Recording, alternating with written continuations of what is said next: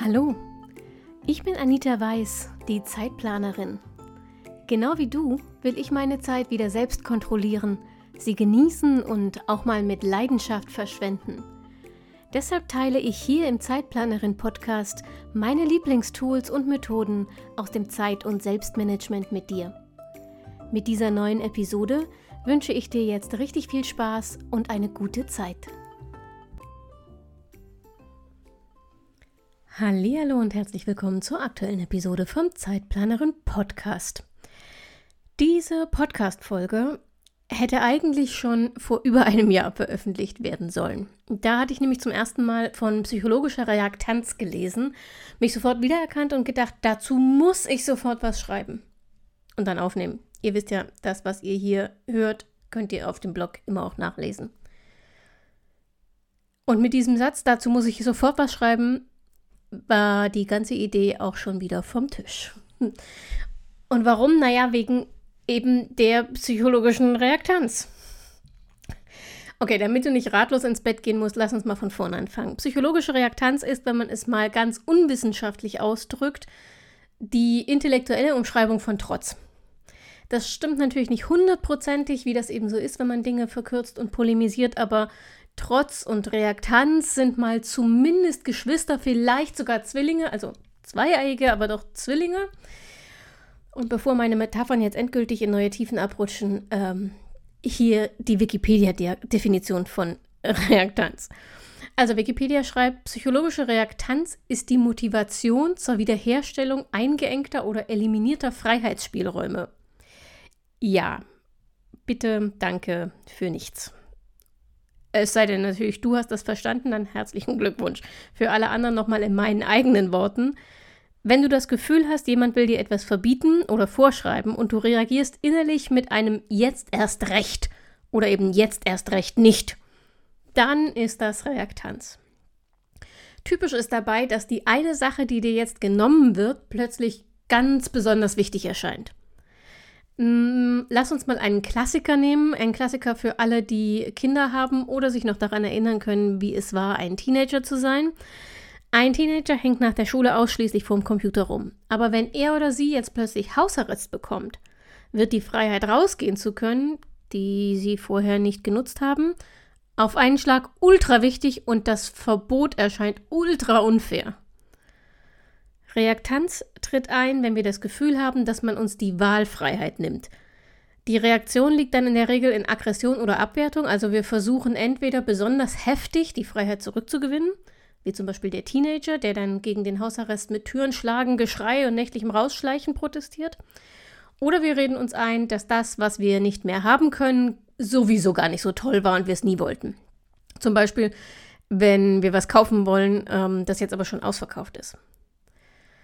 Was hat das Ganze jetzt mit diesem, ähm, mit dieser Podcast-Episode zu tun? Naja, man kann Reaktanz dummerweise auch gegen sich selbst entwickeln. In dem Moment, in dem ich festlegte, dass ich jetzt unbedingt den Blogpost schreiben und die Podcast-Folge aufnehmen will über psychologische Reaktanz, trat mein Kopf auf die Bremse und rief: Moment mal, so nicht. Ich entscheide immer noch selbst, wann ich was mache. Das ähm, Klingt einigermaßen behämmert, wenn ich das jetzt so erzähle. Ist es auch, ändert aber nichts daran, dass mir sowas regelmäßig passiert und es mir regelmäßig meine Pläne verhagelt, weil es die Umsetzung verhindert. Ich für meinen Teil habe ein sehr, sehr hohes Bedürfnis nach Autonomie und Kontrolle. Deshalb reagiere ich schnell irrational und kann sehr stur sein, wenn ich das Gefühl habe, dass äh, diese Autonomie und Kontrolle von irgendjemandem angeknabbert werden. Selbst wenn ich selbst das bin, die das anknabbert, angeblich anknabbert. Die Folge davon ist, ich mache fantastische Pläne und torpediere mich dann aber selbst in der Umsetzung. Nun ist aber, wie wir alle wissen, der beste Plan nichts wert, wenn darauf keine passende Handlung folgt. Aber da du diese Podcast-Folge gerade hörst, habe ich es ja offensichtlich geschafft, meine Reaktanz zu überwinden. Ähm, und wenn du dasselbe Problem hast, dann kannst du das auch mit den folgenden Tipps. Tipp Nummer eins: bewusst rational entscheiden. Da du diese Folge hörst, ist der erste Schritt schon gemacht, Denn du weißt ja jetzt, woran es liegt. Und wenn dir bewusst ist, dass Reaktanz zu deinen Mustern gehört und du dich damit selbst sabotierst, dann kannst du das auch abschalten. Oder wie Stefanie Stahl, die ich im Übrigen sehr bewundere und deren Bücher ich sehr empfehlen kann, immer sagt, ertappen und umschalten. Wenn du dich also demnächst beim Prokrastinieren erwischst oder mh, mm, eine Aufgabe Widerstand in dir weckt, dann schau mal genauer auf den Grund und steckt wirklich etwas dahinter, dann okay, passt das jetzt nicht zu dieser Folge. Aber ähm, vielleicht findest du dann ja auch heraus, dass du eigentlich gerade nur so ein bisschen trotzig bist, weil du das Gefühl hast, man nimmt dir ein Stück Freiheit weg. Ist das der Fall, kannst du dir die Wahlfreiheit zurückholen, indem du bewusst eine rationale Entscheidung triffst. Also, Trotz ist ja ein Gefühl, eine Emotion, das bringe ich immer so ein bisschen durcheinander, aber jedenfalls nichts Rationales. Und du kannst jetzt mit Ratio, also mit Vernunft, mit bewusster Entscheidung dagegen steuern. Du kannst dich also hinsetzen und kannst sagen, okay, ich habe mir was vorgenommen, ähm, in mir schreit etwas, nein, das machen wir jetzt nicht. Wie fällt meine Entscheidung aus? Erledige ich das jetzt oder lasse ich es bleiben? Und die Gewissheit, dass du allein das entscheidest, dass dir also niemand irgendeine Freiheit nimmt, gibt dir das Gefühl von Kontrolle zurück, zumindest hat das bei mir so funktioniert. Und das lässt den Widerstand oft schon erheblich schwinden. Tipp Nummer zwei, such dir Alternativoptionen. Wenn die, Reaktion, äh, wenn die Reaktanz so stark ist, dass du dich partout nicht aufraffen kannst, dann such dir eine Alternative zu der Aufgabe, die du machen wolltest, die attraktiv genug ist, um mich anzutreiben. So habe ich es übrigens ein Jahr lang mit diesem Blogpost gemacht und auch mit dieser Podcast-Folge jetzt. Ich habe mir jede Menge andere Themen vorgenommen und ähm, die verarbeitet. Auf diese Weise habe ich trotz Reaktanz immerhin das Ziel erreicht, regelmäßig neuen Content zu veröffentlichen. Nicht den, den ich ursprünglich vorhatte, aber regelmäßig neuer Content.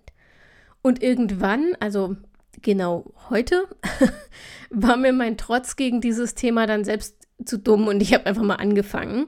Was mich übrigens direkt zum nächsten Tipp bringt, definiere anfangen als Ziel und nicht fertig werden. Also ändere deine Zielsetzung. Oft empfinden wir uns erst dann als erfolgreich, wenn wir eine Aufgabe abgeschlossen haben. Stell dir vor, auf deiner To-Do-Liste steht seit Wochen äh, die in diesem Podcast viel zitierte Steuererklärung. Jetzt hast du es heute endlich geschafft, die Belege aus allen Schuhkartons, Ordnern und Manteltaschen zusammenzukramen.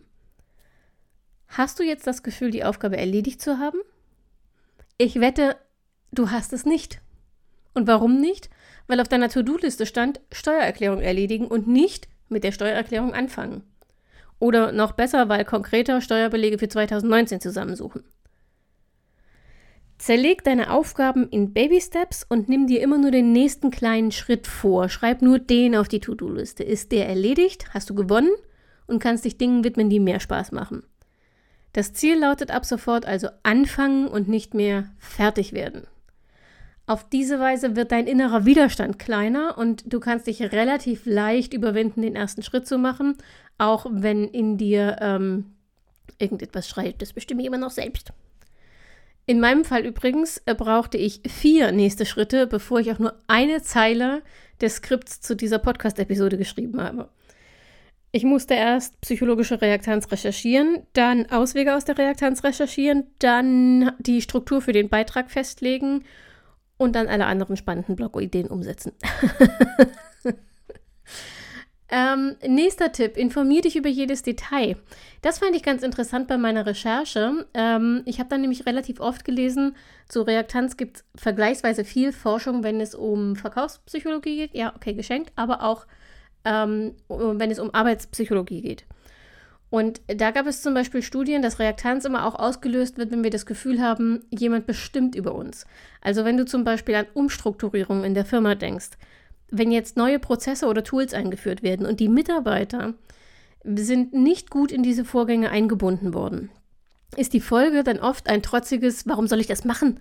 Unsere Arbeitsweise ist wohl nicht mehr gut genug. Die halten sich wohl für was Besseres. Die werden schon sehen, was sie davon haben. Ähm, und auf diese Weise kann es passieren, dass ganze Abteilungen Umstrukturierungen und die Implementierung von Neuem boykottieren. Ähm, und das hat gar nicht so viel damit zu tun, äh, dass sie das ernsthaft nicht wollen, sondern es weckt Reaktanz, wenn sie nicht eingebunden wurden. Und in der Regel löst sich das schon in Wohlgefallen auf, wenn vor Einführung der Neuerungen zum Beispiel Befragungen unter den Mitarbeitern durchgeführt werden oder wenn Arbeitsgruppen gebildet werden, wo Mitarbeiter mitreden können von Anfang an, bevor was beschlossen wurde. Oder wenn es zumindest mal rechtzeitig und umfassend und regelmäßig transparente Informationen ähm, zum Prozess gibt. Und warum erzähle ich das jetzt und hole so lange aus? Weil du dir das auch zunutze machen kannst, indem du selbst aktiv wirst. Also vor allem, wenn du mit Reaktanz auf Aufgaben reagierst, die dir jemand anders überhilft, sozusagen, also dein Chef, dann kannst du selbst aktiv werden und dir jede Info einholen, die du bekommen kannst. Also frag, warum sollst du diese Aufgabe machen? Ähm, warum sollst du gerade diese Aufgabe machen? Wieso sollst du sie genau so machen? Oder ist das gar nicht vorgeschrieben und du hast es nur angenommen, dass du es auf eine bestimmte Weise machen sollst? Wo gibt es Spielraum für dich, eigene Entscheidungen zu treffen? Also stell ganz viele Fragen und hol dir die Informationen, denn auch diese Informationsbeschaffung gibt dir wieder ein Stück Kontrolle zurück. Und im besten Fall bringt es sogar noch ein paar unerwartete neue Freiheiten zutage, ähm, mit denen du nicht gerechnet hast und die dich zusätzlich mit der Aufgabe versöhnen.